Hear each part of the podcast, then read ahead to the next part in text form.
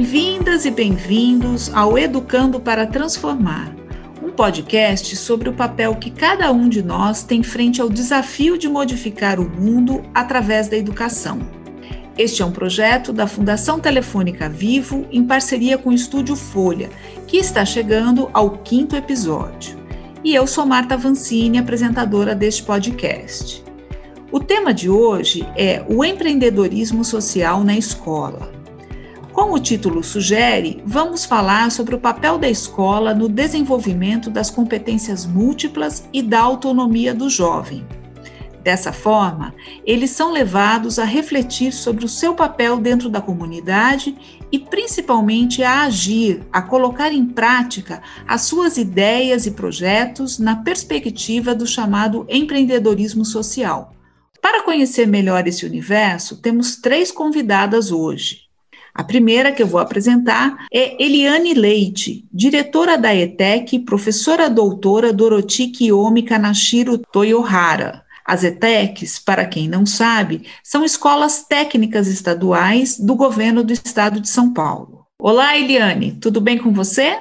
Tudo bem, e você? Que bom estar aqui falando com vocês. É um prazer é, falar sobre empreendedorismo social em nome do TETEC Toroti, em nome do Sendo Paula Souza, que é uma instituição que está muito voltada hoje para o empreendedorismo, que tem incentivado muito que os nossos currículos contem com esse componente para desenvolver mais essa competência e habilidade nos nossos jovens. Isso é muito importante, né, Eliane? A nossa segunda convidada é Sara Daphne Costa Lopes, uma jovem multiplicadora do programa Pense Grande, uma iniciativa da Fundação Telefônica Vivo para a formação de jovens em empreendedorismo social. Você está bem, Sara? Como você está?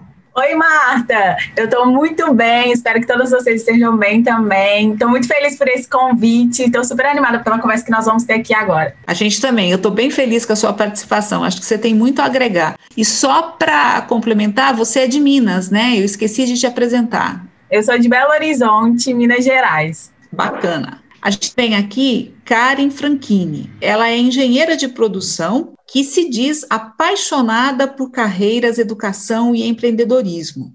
A Karen criou a Gambatê, uma empresa que oferece serviços de recrutamento, seleção e desenvolvimento de profissionais de baixa renda.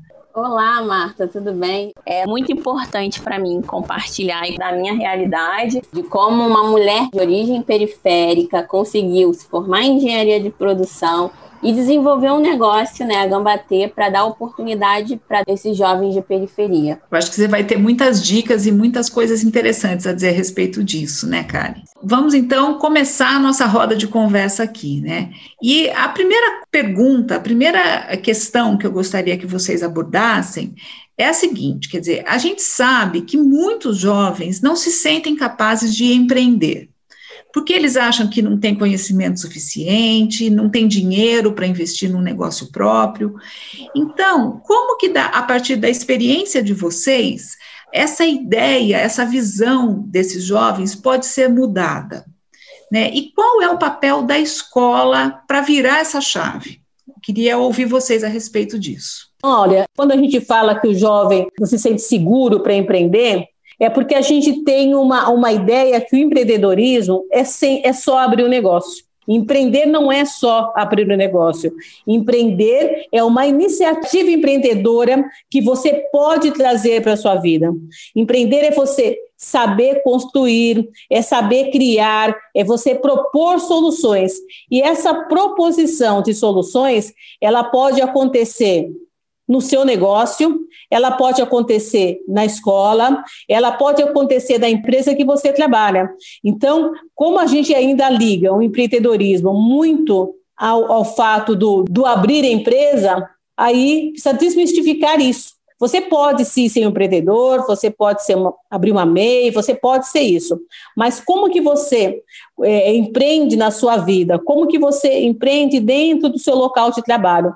Então, o papel da escola é, nesse sentido é dar essas várias conotações e essas várias informações para que esse jovem saiba que quando ele é criativo, quando ele está propondo soluções, ele está criando novas soluções, ele está empreendendo. Né? Ele pode depois com essas novas soluções, com essa, essa, esse pensamento empreendedor, né? Ele pode sim se tornar um, um, um microempresário, um empresário, né? Então, o papel da escola é falar para esse jovem: você vai empreender na sua vida, na sua vida pessoal, na, sua, na, na escola, na sua comunidade, esse conceito de você ser uma pessoa que possa inovar e propor novas soluções. Concordo completamente com a Eliane. Eu acredito que é necessário incluir o empreendedorismo na base curricular da escola e aproximar esses conceitos de atitude empreendedora, de empreendedorismo, à realidade desse jovem. É como a Eliane falou, a atitude empreendedora vai muito além de só desenvolver um negócio, né? A gente precisa ensinar esses jovens que é possível empreender a sua vida, a sua carreira e também criar um negócio com poucos recursos financeiros.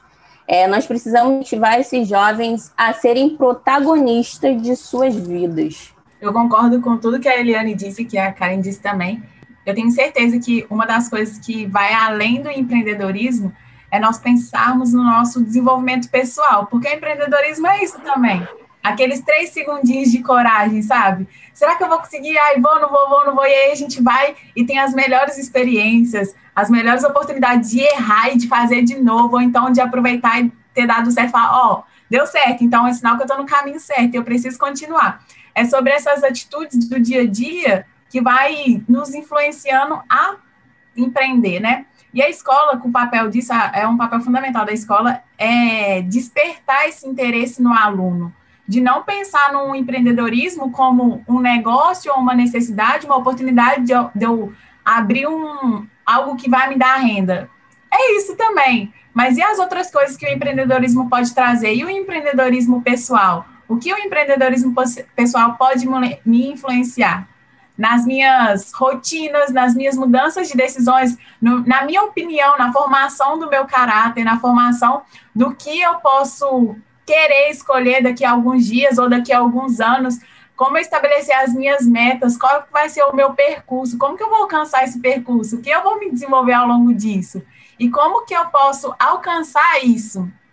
Empreendedorismo é sobre alcançar também além de escolher, é sobre alcançar, sobre a gente traçar as metas e saber como que a gente vai chegar nessas metas. E a escola como um papel de construção do conhecimento, como um papel de desenvolvimento do conhecimento do aluno e também da vida dele, porque a gente passa muito tempo na escola. A escola tem um papel tão, tão, tão, tão essencial nisso porque é lá que a gente compartilha as nossas dores, as nossas necessidades, e quando nós temos um educador que está pronto para ouvir isso e pegar isso e ajudar a desenvolver nós pessoalmente, e trazendo a ideia do empreendedorismo, torna tudo mais fácil. Não que seja um mais fácil de, ai, eu quero, eu consigo, mas um mais fácil de um olhar, de uma perspectiva melhor para o que eu estou vivendo ali.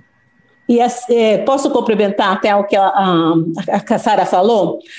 E, e, a escola hoje ela tem percebido que ela precisa mudar esse papel, tanto é que a gente vem, vem construindo, é, elaborando os currículos, onde é, o componente, né, uma disciplina que a gente chamou de projeto de vida, está elencado, sendo Paula Souza tem colocado essa, essa disciplina, como também tem colocado o empreendedorismo, para que o jovem saiba né, traçar os seus objetivos, que ele possa construir suas metas, que ele possa pensar no futuro. E uma, uma, uma questão muito interessante que a escola traz, como a, a Sara falou, é um espaço de convivência, um espaço de troca, um espaço rico para esse jovem, também um espaço até que ele possa treinar network, qual é, quais são os amigos que eu me conecto mais, até fazer um network. Eu falei hoje na reunião com, os alunos, hoje na apresentação, qual é o network saudável que eu faço com o professor, com o palestrante que está ali na escola, quais são, porque o network é uma conexão de troca que seja uma troca verdadeira. Então, dentro da escola, ele também vai treinar essa possibilidade de fazer essa troca que seja verdadeira, que vai te trazer para o futuro, né, que vai te acompanhar no futuro, para colaborar, para você construir é, o seu projeto de vida e para você empreender na sua vida, né, para você ter atitude, para você ter coragem para fazer o que você precisa fazer, aquilo que você sonha e saber que é possível você conseguir tudo isso. Realmente, eu acho que existe um, um, um conceito, uma visão, uma percepção, um senso comum de que empreender é abrir um negócio. Né? Quando a gente coloca o empreendedorismo nessa perspectiva de um pensamento empreendedor, do uso da criatividade, da busca de soluções, é, a gente amplia muito. Aí eu queria trazer uma pergunta para Karen, né, Karen? Eu estava olhando lá no, no seu site e, e eu achei uma frase lá que você diz o seguinte: que não basta o jovem fazer um curso superior, ter um diploma para ser bem sucedido.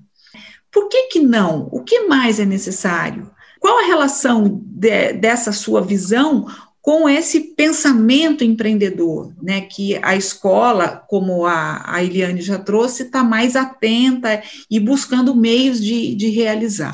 Queria te ouvir um pouco sobre isso. Eu acredito que o ensino superior é importante, mas não é tudo.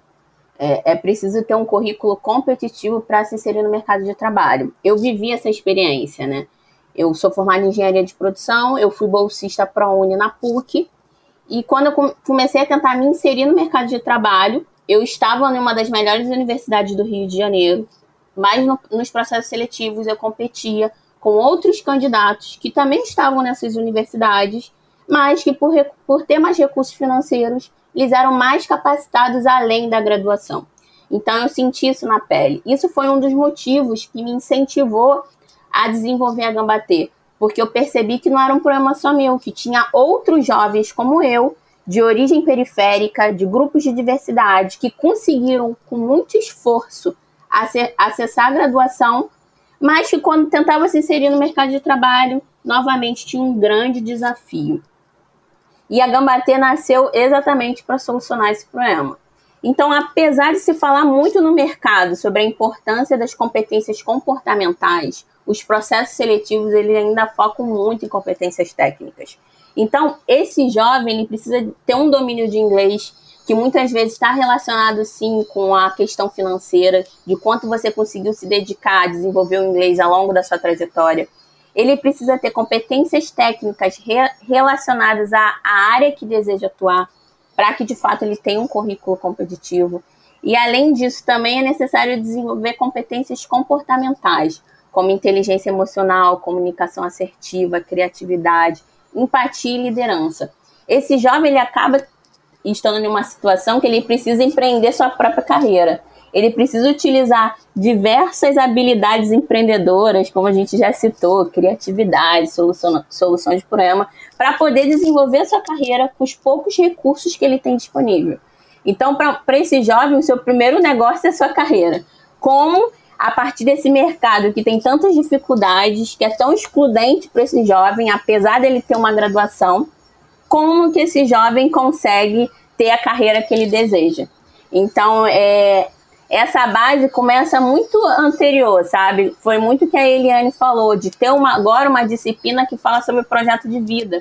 Que lá na base curricular a gente ensine não apenas empreender negócios, mas empreender a sua vida e a sua carreira como ele pode vencer esses desafios do dia a dia e desenvolver a carreira que ele deseja. E eu tenho feito isso um pouco na Gambatê, eu também atuo como mentora, ajudando esse, esse público, esse jovem que não vem de uma realidade tão fácil, a conseguir desenvolver a sua carreira. Entendo. Agora, é, aí eu queria, eu deixo essa pergunta para vocês três, né? Quer dizer, de que maneira esse jovem, né, com essa, com essa mais com essa visão ampliada, né, com essa, é, com esse, com esse, esse empoderamento, vamos dizer assim, é, é capaz de atuar, de incidir na própria comunidade. Né, eu queria até que vocês trouxessem histórias aí, se vocês souberem, se vocês lembrarem, né, de projetos, iniciativas que, que, que acontecem nessa dimensão, né, da comunidade. É, o que, o que eu sempre, o que a gente tem que trazer na escola é ampliar esse olhar. Acho que tem dois momentos aí, quando a gente fala projeto de vida, a gente tem que pensar eu também, eu, né, o meu autoconhecimento, mas também tem que pensar eu e o mundo, né? E a, uma parte do que a gente fala de projeto de vida, é, na, na ETEC, na ETEC Toroti, por exemplo, e na, na, na, no Centro Paulo Souza, quando a gente fala para esse jovem, né, ele olhou bastante para ele, o autoconhecimento, trabalhou isso, agora vamos olhar um pouco para fora de mim. Vamos olhar essa escola que você está.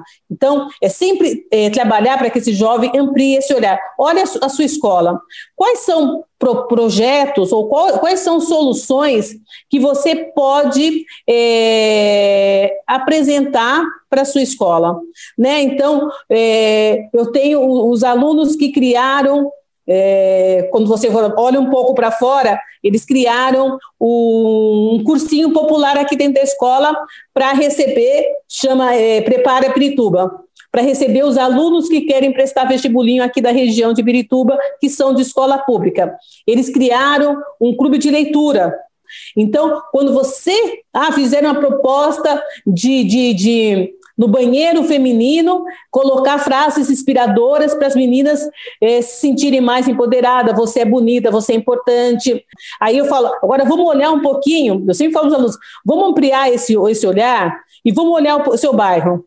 Olha o ponto de ônibus, olha a calçada, olha, olha o prédio que você mora, o condomínio, é condomínio, às vezes, é, é, eu estou morando no CDHU, o que, quais são as, as ações que eu preciso ter para que isso, para que melhore aquela região que eu moro? Então, eles fizeram um projeto é, de orientação de segurança, os alunos que fazem eh, TIM de segurança, de orientação de segurança naquele condomínio, que muitas vezes não tem condições de fazer um PPA, um PRA, esses programas que são importantes para a segurança. Fizeram um trabalho falando sobre o botijão de gás, qual o perigo do botijão de cozinha dentro de casa. Um projeto legal que eles fizeram é conectar catadores de lixo, né, que nós até ganhamos, a gente foi no Pense Grande, catadores de lixo, catadores de material reciclável, com gente que faz artesanato com material de reciclagem. Então, ah, a gente vê sempre esses catadores, eles mas onde eles vão descartar onde? Então, eles fizeram um aplicativo onde eles conectavam o catador com as pessoas que faziam bijuteria, móveis com que poderiam reaproveitar esse material que foi, que foi pego na rua. Então, é, quando a gente é, trabalha muito com aluno, para ele olhar, né? Quando a gente fala em projeto de vida, você olhou muito para você. Agora, vamos olhar para o seu espaço, esse espaço real. Olha até para a sua casa, você falou, olha para o seu quarto. Quais são as, as ações que você pode fazer no seu micro mundo e depois, quando você vai aumentando um pouquinho esse ambiente, vai para um mundo um pouquinho maior que é seu bairro, para depois você pensar no mundo. Porque se a adianta falar, ah, eu tenho um projeto maravilhoso para mudar o mundo, e se você não consegue mudar o quarto, o seu quarto, se você não consegue mudar a sua comunidade, se você não consegue propor nada para a sua escola. E a escola é o primeiro mundo né, real que você tem. Então você precisa olhar, né, a escola nesse sentido e ser inovador. Então, tanto os alunos da ETEC Pirituba ou de outras ETECs, Suzano Paula Souza, a gente tenta sempre fazer com que eles ampliem, que eles vejam esse olhar o que, que eles podem devolver para essa comunidade escolar, primeiramente, e depois o que, que você pode devolver para o seu bairro, para a sua cidade e para outras regiões. Entendo. Então, é um processo que vem de, de do indivíduo para a escola, enfim, vai do, do pessoal, do individual para o coletivo. Para o coletivo. Né? Eu acredito que quando o jovem se conhece, a partir do momento que ele começa a se conhecer e está empoderado ao ponto de conseguir olhar para si e olhar para os outros, é o começo da transformação. É a, a pontinha ali do iceberg que vai gerar todo o processo do caminho, né? Eu lembro que quando eu estudava, não faz muito tempo, é, em 2018 eu ainda frequentava a escola, gente, ensino, ensino médio. E aí na nossa escola a gente tinha muita dificuldade com relação à alimentação, até acesso à alimentação. Tanto que eu posso trazer um exemplo, que o, o diretor, ele escolhia quais turmas iriam ter aula e quais turmas não teriam aula por conta da alimentação, que a remuneração total não chegava na escola. E aí a gente começou a pensar, como que nós podemos influenciar isso, como que nós podemos ajudar a escola com relação a isso, mesmo que seja uma coisa simples ou então algo extrabolante, que eu vou precisar de ajuda de todo mundo, mobilizar uma sociedade toda, uma comunidade toda, a minha casa, para conseguir levar alimentação para a escola. E aí, a gente tem um espaço que a escola tem, né, que era um terreiro abandonado, um lote abandonado. A gente pegou esse lote abandonado, fizemos uma limpeza dele, transformamos esse lote abandonado e começamos a fazer plantações. E aí nas plantações tinha alface, tinha tomate, tinha pimentão, couve. E aí essa essa alimentação que vinha desse terreno que era abandonado antes começou a ser uma alimentação que vai para a escola. E como a gente produzia muito, às vezes a gente conseguia até vender para a comunidade, levar o dinheiro para a escola. Às vezes era um real, era um valor simbólico, mas era só para ter aquele valor que ajudaria na alimentação da escola. Nós começamos a contar também com arrecadação de papelão, de latinha, começamos a juntar tudo que poderia trazer um dinheiro que ia ajudar a escola a desenvolver essa questão da alimentação, a melhorar a alimentação, porque eu venho de uma comunidade muito simples, de uma comunidade que muitas pessoas não têm acesso à comida de verdade, que vai para a escola e que precisa da escola para ter acesso à comida. E quando você chega na escola e você vê que não tem acesso à comida, mesmo estando na escola, você fala: opa, tá na hora de eu agir. E eu acredito que quando a gente se conhece, a partir do momento que nós começamos a nos conhecer, o papel da escola é super fundamental nisso, do, do autoconhecimento, do, do que eu posso me desenvolver e como que eu vou ajudar a escola eu consigo elaborar propostas, eu consigo elaborar soluções que vão ajudar a minha escola e que vão ajudar a minha comunidade. E aí, a gente sempre tinha essa caixinha, essa caixinha era utilizada para quando faltasse algum alimento, ou então algum passeio da escola que precisava. E é muito, muito, muito importante isso que a Eliane falou, que a gente precisa se olhar, depois o aluno olhar para a escola e depois olhar para a comunidade, para a gente conseguir ter um, uma transformação completa, né? Uma transformação que começa em mim e que vai alcançar o outro. É uma transformação para mim e para o outro. Como que eu vou alcançar isso e como que o outro vai receber isso? Sara, parabéns pela, pela proposta, pela iniciativa que vocês tiveram. Eu acho que tanto a, a fala da Sara quanto a, quanto a fala da Eliane demonstra que os negócios, na verdade, os negócios de impacto social, muitas vezes eles nascem de alguma insatisfação, né? De algum problema que aquele empreendedor viveu e que incomodou ele de tal maneira que ele quis, quis criar uma solução. É, eu tenho alguns exemplos meus, né? A Gambatê não é a primeira coisa que eu empreendo, também não está sendo a última. É, eu criei um pré-vestibular social, porque eu participei de um pré-vestibular social, eu consegui uma bolsa de 100% e eu queria devolver um ensino de qualidade que eu tive acesso para outros jovens. Eu criei a Gambateia porque me, foi uma insatisfação tão grande os processos seletivos que eu participava, que apesar de eu me esforçar ao máximo, tentar né, ter um bom desempenho no processo seletivo, eu sabia o motivo de eu estar sendo reprovada e esse motivo estava totalmente associado a não ter uma capacitação além da graduação, por eu não ter recursos para investir nisso, pela minha origem periférica e tudo mais. Então, o que eu mais vejo no mercado dos empreendedores sociais, nesse mercado de empreendedorismo social que eu estou inserida há quase seis anos, sete anos, é que os grandes negócios eles nascem dessa insatisfação e dessa vontade de querer mudar, mudar primeiro a sua realidade ali. Eu comecei tentando mudar a minha realidade, eu fui abrangendo para as pessoas próximas que eu via que sentia aquela dor tão grande quanto eu sentia e depois para minha comunidade, depois para o Rio de Janeiro, depois para o Brasil.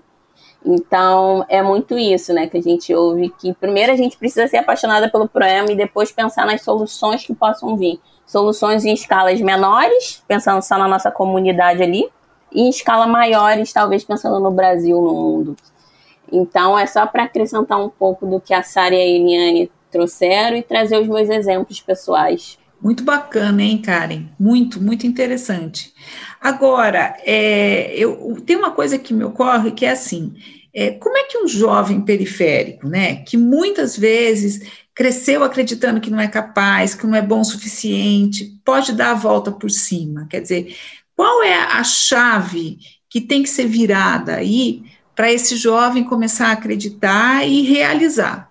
É, Marta, eu acho que a chave para a mudança não está nas situações que a gente vive, mas na forma que reagimos e transformamos situações difíceis né, em oportunidades de aprendizado. Eu acho que o primeiro passo é mudar os pensamentos e atitudes. para esse jovem, ele precisa começar mudando a forma que ele se sente. E vem muito do, da fala da Sara e da Eliane, né? Que é o autoconhecimento, que é se apoderar de ferramentas, que é se apoderar, né? Se tornar o protagonista da sua própria vida. E começar a mudar esses pensamentos e atitudes, né? Tentando reformular essas crenças. Muitas dessas crenças veio ou da nossa família que falou, ou da nossa realidade, daquele ambiente que a gente está inserida que nos diz constantemente que a gente não vai ter uma trajetória um pouco diferente do que aquela realidade. Então, a gente precisa substituir isso por crenças fortalecedoras, que de fato nos motive a alcançar seus sonhos e objetivos. Muitas dessas crenças, né, essas novas crenças, elas muitas vezes são formuladas até pelo apoio de um professor, de uma pessoa que a gente conheceu, que foi aquela pessoa que acreditou na gente e que mostrou que a gente poderia ser capaz. Eu tenho uma experiência pessoal que eu tive uma pessoa que trabalhava comigo que falou que eu tinha perfil para ser engenheira de produção. Eu nunca imaginei que eu poderia ser uma engenheira de produção. E essa pessoa colocou essa sementinha na minha mente, eu fui começar a pesquisar o que essa, essa profissão fazia, como que era. Eu fui começar a ver vestibular, me inscrevi, fiz o pré-vestibular, passei e hoje eu sou uma engenheira de produção. Mas foi porque uma pessoa que, inclusive, é um professor, não foi meu professor, mas trabalhava comigo, colocou aquela sementinha de que eu era capaz sim, eu tinha um perfil para ser uma engenheira de produção, coisa que ninguém me falou ao longo da minha trajetória. E aí eu acho que talvez não apareça uma grande oportunidade. Na minha vida apareceram oportunidades, mas talvez não apareça, e talvez esse jovem também nunca esteja totalmente pronto. Eu acho que a gente nunca está, né? mas existem estratégias de desenvolvimento para cada realidade e para cada estágio de vida, né? Que esse jovem está no momento. Eu acho que é começar a se preparar para as oportunidades que deseja. Se deseja fazer uma, uma graduação, começar a pesquisar quais são as possibilidades de bolsa, quais são os pré-vestibulares sociais que tem naquela região que ele mora. Então, é começar a se preparar para a oportunidade que deseja e usar os recursos que tem disponível, né? Agarrar todas as possibilidades que tiver de desenvolvimento. E não esperar o cenário ideal, porque eu acho que ele simplesmente não existe. É, eu acho que a Sara talvez possa entender quando a gente vem de determinadas realidades, de determinadas comunidades, de determinados grupos de diversidade, se a gente esperar esse cenário ideal para mudar, fazer uma mudança na nossa vida, a gente nunca vai ter os cenários ideais. A gente tem que ir construindo com os recursos que a gente tem, com as pessoas que a gente conhece, o network, pedindo ajuda, o máximo que a gente conseguir, os recursos que a gente tem, se preparar para as oportunidades. E caso elas não venham, tentar ao máximo criar essas oportunidades ou criar caminhos que nos leve para essas oportunidades. Eu concordo muito, muito, muito com o que a Karen disse. E eu acho que ela vai concordar com o que eu vou dizer aqui agora, que cada oportunidade é única. É assim, eu tenho que olhar para essa oportunidade como se ela fosse a primeira e a última. O que eu vou fazer dessa oportunidade quando eu sou um jovem de uma periferia que não tem um, umas boas olhar perspectivo para as coisas, umas boas como que eu posso dizer, uns bons recursos, né? E quando aparece uma oportunidade, eu tenho que fazer daquela oportunidade a minha única. Essa é a oportunidade que pode mudar a minha vida. Se vai ser uma oportunidade, que nem eu estou aqui hoje, gravando um podcast, ou então vai ser uma oportunidade de trabalhar, seja para ser numa vendinha ali, como que eu vou entrar naquela vendinha? Será que eu estou preparado para entrar naquela vendinha e propor alguma coisa diferente? Ah, se você vende balas, né? Estou ali na vendinha vendendo bala. Olha, se você sorrir para mim, a bala pode ser que saia um pouco mais barata.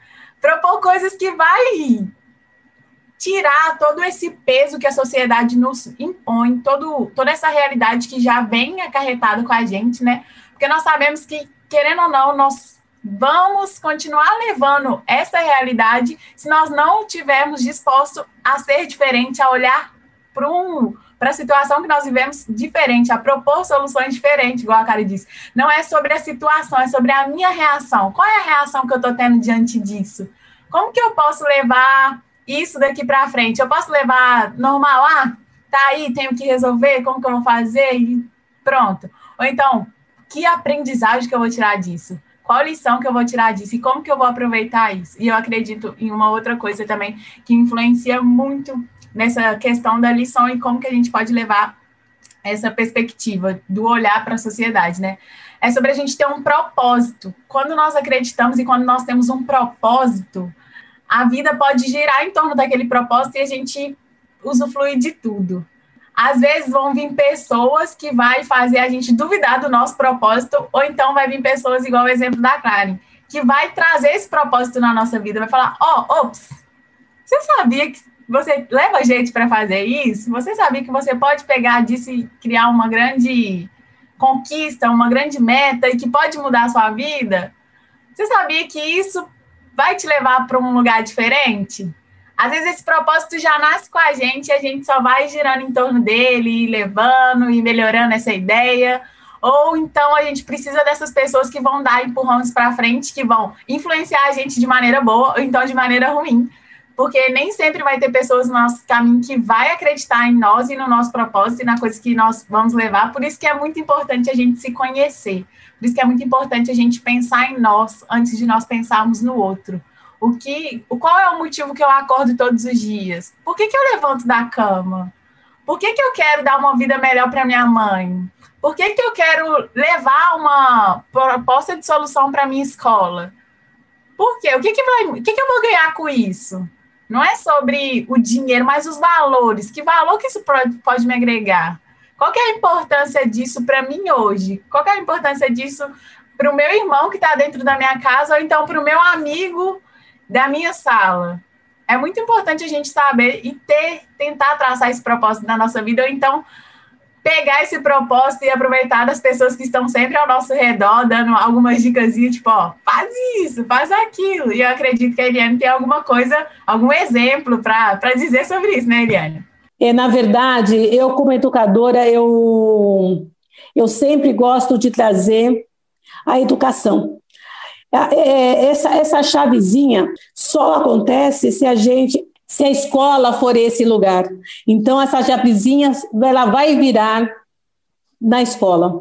A escola tem um papel fundamental, gente. A gente não pode nunca esquecer como a educação tem um papel fundamental para abrir oportunidade para esses jovens, porque lá é o primeiro contato que ele tem com o coletivo. É dentro da escola, por mais que a escola seja. É não tenha todas as condições ideais, que tem muita falta de professor, que a escola isso, mas aonde a gente passa a ter essa oportunidade, porque é um professor que falou, é um projeto que a escola trouxe, é uma publicação ali, um, um postzinho que a escola colocou, que vai trazer para esse aluno essa oportunidade. Então, quando a gente fala do jovem periférico que teve acesso, as cotas foram essa possibilidade que trouxeram acesso para esse jovem, né, poder ocupar esse espaço, sonhar e pensar em novas oportunidades. No Centro Paula Souza também, a gente tem cotas para alunos de escola pública, a gente tem cota para os alunos afrodescendentes, porque o que a gente quer fazer? Que esses alunos tenham oportunidade. E a primeira porta de entrada é a educação. Ela é a primeira porta de entrada. É dentro da escola, é na escola que a gente, eu acho que tem sim, a gente poder, pode conhecer outras pessoas, citar uma dica e falar, mas a escola contribui com isso, ela contribui para construir esse fortalecimento, essa, essa, essa cadeia para que o aluno possa entender que ele, que ele é capaz. Então, é, é, é fundamental que a escola atue como sendo, sendo um centro de oportunidades para essas juventudes que a gente tem. Ela precisa ser um centro de oportunidades. Ela precisa fomentar nesse jovem esse desejo de poder ir além, esse desejo ter e poder é, saber que ele é capaz, esse desejo ter e acreditar nele mesmo. Então, acho que a primeira virada de chave, a primeira porta de entrada acontece dentro da escola. É isso que eu queria só contribuir. Muito interessante isso, né? E, e para a gente amarrar um pouco aqui a nossa conversa, é, já caminhando aqui para o encerramento, né? Eu queria perguntar para cada uma de vocês o seguinte: o que vocês diriam para um jovem que tem o desejo de colocar em prática uma ideia, um projeto, mas não tem coragem, né? É, ou assim, não acredita que isso seja possível? O que vocês diriam para esse jovem? Se está com medo, vai com medo mesmo, né? Como diz Ana Fontes, né? Tenho certeza que se você fala, olha, eu estou com um projeto, é, eu estou pensando em fazer determinada coisa. Então eu vou lá, deixa eu ver quem está cuidando, né? Por isso eu falo do network, que é importante. Quem fez algo parecido? É, é a gente incentiva o aluno é, olhar para as pessoas, nossa, eu estou com projeto, será que ninguém fez? Será se eu conectar lá no Facebook, se eu conectar com essa pessoa no Instagram e pedir para a bater um papo, se eu pedir uma orientação, ele não vai, ele não vai me escutar? Então é isso. Então vai com medo mesmo, crie uma rede de apoio, crie conexões para que as coisas, para que você tire o seu projeto de, do papel, para que você realmente faça aquilo que você quer fazer porque ele, eles podem tudo, né? Eles têm uma força muito grande e a gente tem que incentivar que essa força, que, esse, que essa força motriz que eles tenham se, é, caminhe, né? Que isso vá, vá para frente, que isso realmente aconteça. Então, pega aquele medo que você tá, faça igual a Eliane disse, vá com ele. E uma coisa muito, muito, muito legal, ou talvez você vai se assustar com isso que eu vou dizer, mas não fique com medo de compartilhar a sua ideia. Compartilhe a sua ideia com as pessoas, escute tudo, porque sempre vai vir pessoas que vai agregar, ou sempre vai vir pessoas que vão falar outras coisas, mas fique apto a ouvir todas essas coisas, a pegar todas essas coisas, a colocar numa malinha, porque a viagem é longa. A viagem é longa, mas vale a pena a gente continuar, porque no final você vai ver, se não der certo, vai dar errado.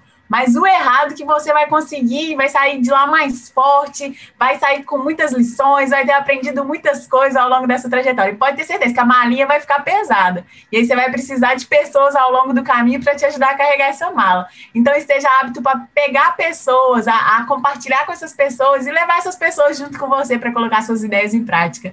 E uma coisa que é muito, muito, muito legal, que eu sempre costumo dizer nas minhas multiplicações, é que quanto mais cedo você errar, melhor vai ser.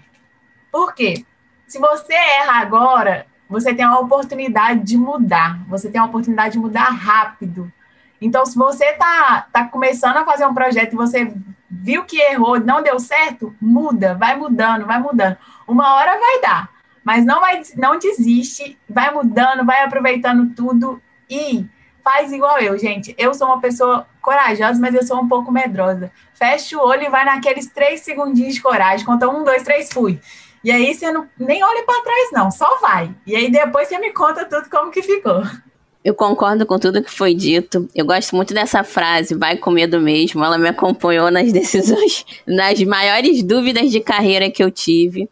E eu acho que eu acrescento para esse jovem dar o primeiro passo.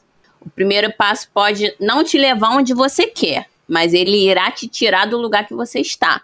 Né? A cada novo passo, você está mais próximo de onde quer chegar. E o segredo para você atingir seus objetivos é fazer pequenas ações com frequência. Uma outra frase que eu gosto muito é 1% melhor a cada dia, todos os dias, né? Então é fazer tudo dentro do seu tempo e respeitando os seus limites, né? E dar cada dia mais um passo. Então, finalizo com isso.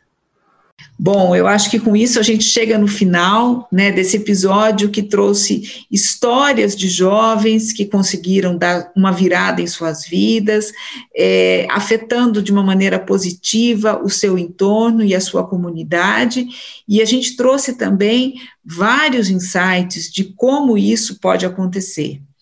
Eu acho que a gente viu também que esse é o resultado de muito trabalho, de muita dedicação, mas não é só isso. Né? É, também tem um lado de acreditar nas ideias, aprofundar o autoconhecimento, de receber orientação e apoio, especialmente, talvez principalmente, não seja exagerado a gente dizer, da escola. Né?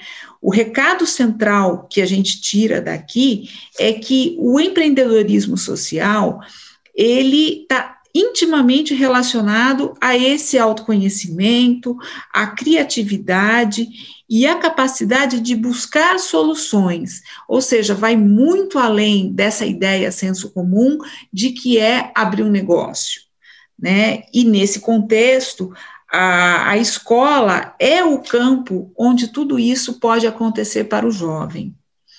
Bom, com isso, eu gostaria de agradecer as nossas convidadas, foi uma conversa deliciosa. Eu acho que todas nós aqui e o nosso público está saindo enriquecido desse, desse bate-papo.